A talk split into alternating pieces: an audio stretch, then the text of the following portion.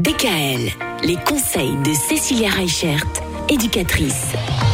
Parmi les bonnes résolutions à prendre pour cette année, Cécilia, il y a la politesse chez les enfants. On a déjà parlé des 0-2 ans, on a parlé des maternelles aujourd'hui. On va s'intéresser aux primaires et aux collégiens. Alors ce qui est important avec les plus grands, c'est déjà de montrer nous le bon exemple.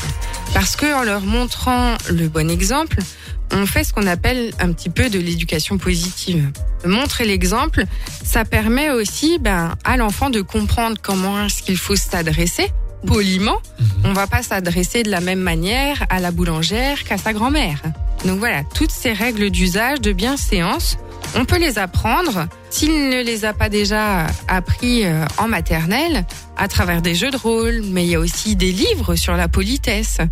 Et puis euh, avec nos ados, ce qui va être important aussi, c'est leur apprendre au niveau du savoir-être. Apprendre à laisser sa place dans le tram à une vieille dame, apprendre aussi à aider ses parents à porter des courses. Tout ça, ça fait En partie fait, de ouais. la politesse. C'est finalement euh, apprendre à pas rester centré sur soi et à penser un peu aux autres aussi finalement. Hein. Ben, c'est apprendre à penser aux autres, mais c'est aussi souvent on entend euh, celui-là il est pas poli. Ok, qu'est-ce qu'on entend en fait derrière ça?